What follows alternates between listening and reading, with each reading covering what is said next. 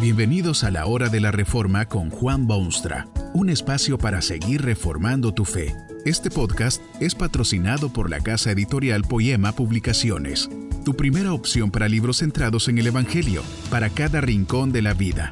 Para ver los nuevos libros de este mes, visita nuestra página www.poema.co. Ahora escuchemos a Juan Boonstra con el programa de hoy. Solo doce hombres llegaron a ser apóstoles de Jesús, doce hombres de entre las multitudes que le seguían por sus enseñanzas, su amor y sus milagros. Doce. Porque esto es hermosamente bíblico e histórico. Hacía muchos años Dios había levantado una nación de los lomos de un peregrino llamado Abraham, una nación con doce tribus que eran los doce hijos de Israel. En el último capítulo de la Biblia se nos da una visión estupenda de las realidades del futuro, y allí descubrimos que la ciudad celestial tiene doce puertas y que hay doce ancianos que reinan sobre la congregación de los redimidos. Eran doce apóstoles, porque la iglesia del Nuevo Testamento era la misma que la iglesia del Testamento antiguo. Un símbolo del orden y economía de Dios en sus actos de la historia doce apóstoles, porque Jesús sentía en su alma despierta las angustias de un pueblo desamparado y disperso como ovejas que no tienen pastor. Jesús sabía que ese mundo enfermo necesitaba médicos del espíritu y bálsamo para el alma. Fue precisamente luego de expresar ese pesar personal que seleccionó sus doce apóstoles. Qué selección interesante la que hizo Jesucristo. En términos de cultura romana se diría que eran todos plebeyos, no había absolutamente nadie de las castas nobles o de familias aristocráticas. Los que no eran nada en los ojos del mundo pasaron a ser apóstoles en los ojos de Cristo. No eran muchos sabios según la carne, ni muchos poderosos, ni muchos nobles, sino que lo necio del mundo escogió Dios para avergonzar a los sabios. Y lo débil del mundo escogió Dios para avergonzar a lo fuerte. Jesús no vino a ser médico de los sanos, sino a curar los enfermos y resucitar a los muertos y perdonar a pecadores. Imagínese que en su gabinete inmediato usted tiene la diversidad y variedad del mundo. Hay un meditabundo pensador llamado Juan, pero un impetuoso e impensante Pedro también. Hay pares de hermanos y hay seres solitarios como un Judas Iscariote. Hay un celotio radical llamado Simón que era de los que se ponían violentos contra las autoridades vigentes. Y hay un Mateo.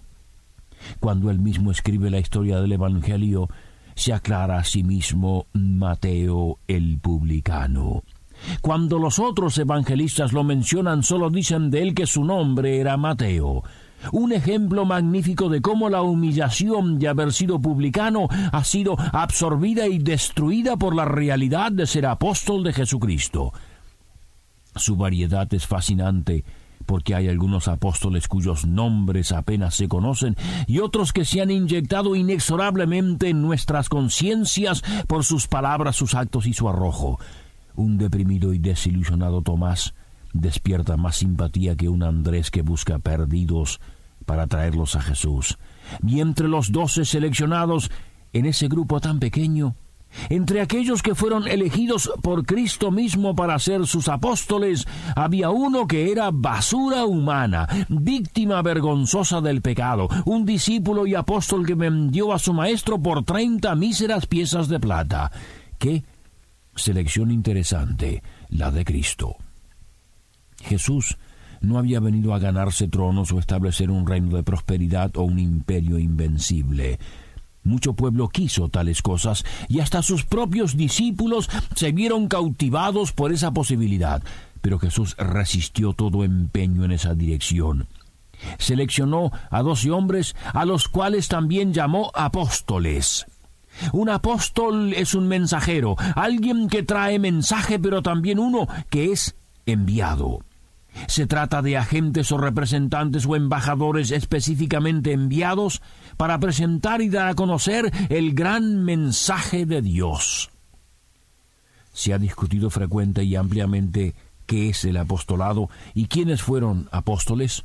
Por ejemplo, quién reemplazó a Judas cuando éste cometió suicidio. No hay necesidad de discutir, sin embargo, sobre cuál es la función de un apóstol. Jesús está por comenzar su conquista del mundo. Para ello establece su iglesia y esa tarea de establecer la iglesia y de proclamar el mensaje de liberación hasta lo último de la tierra recae sobre sus apóstoles. Id, id, id por todo el mundo era la consigna de aquellos apóstoles.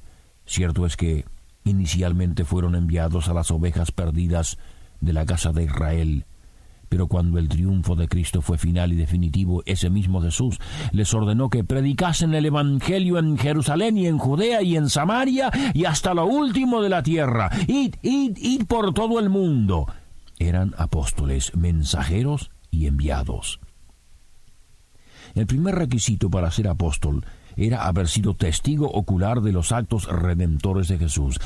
Cuando se decide reemplazar al Judas suicida, una de las condiciones es que el reemplazante debe ser de entre estos hombres que han estado juntos con nosotros todo el tiempo que el Señor Jesús entraba y salía con nosotros.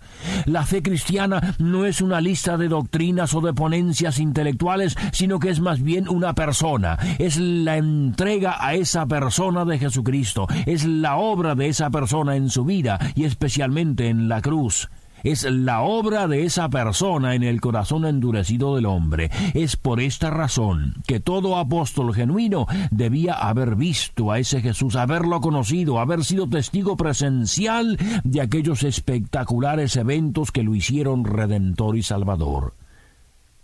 En segundo lugar, los apóstoles eran hombres que habían sido revestidos de especialísima autoridad.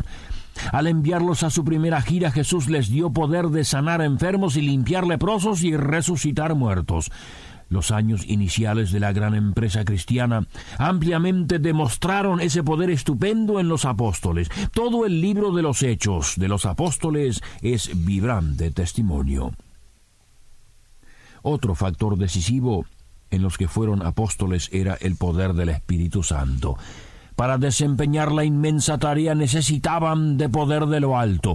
Fue por esta razón que Jesús les ordenó volverse a Jerusalén cuando se despidió de ellos y esperar allí que descendiese sobre ellos el poder del Espíritu Santo. Qué capacidad desconocida se apoderó de aquellos hombres cuando les llegó ese poder de lo alto. Simplemente increíble. Allí se empezaron sí a proclamar las maravillas de Dios de todo lugar y hacia todo el mundo para que oyesen y se entregasen al Señor. Pocas veces se ha manifestado entre los hombres el poder que vio aquel día de Pentecostés en la ciudad de Jerusalén. El poder del Espíritu Santo acompañó la predicación ferviente y tres mil ciudadanos fueron añadidos al pueblo de Dios, tres mil almas lavadas y redimidas en la sangre preciosa de Jesús. Allí empezó aquella orden perentoria de ir, ir, ir por todo el mundo. Es obvio también que estos discípulos, al convertirse en apóstoles, debieron ser instruidos en las doctrinas del Evangelio Salvador.